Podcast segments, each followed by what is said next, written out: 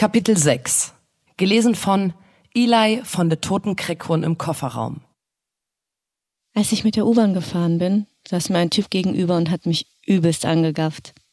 Ich hatte ein normales Leinenhemd an.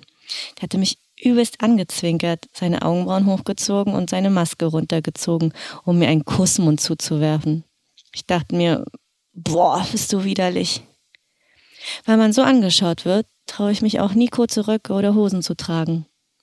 Ich habe dann das Gefühl, dass mich die Typen übelst angaffen und dass das zu sexy ist. Das ist halt das Ding.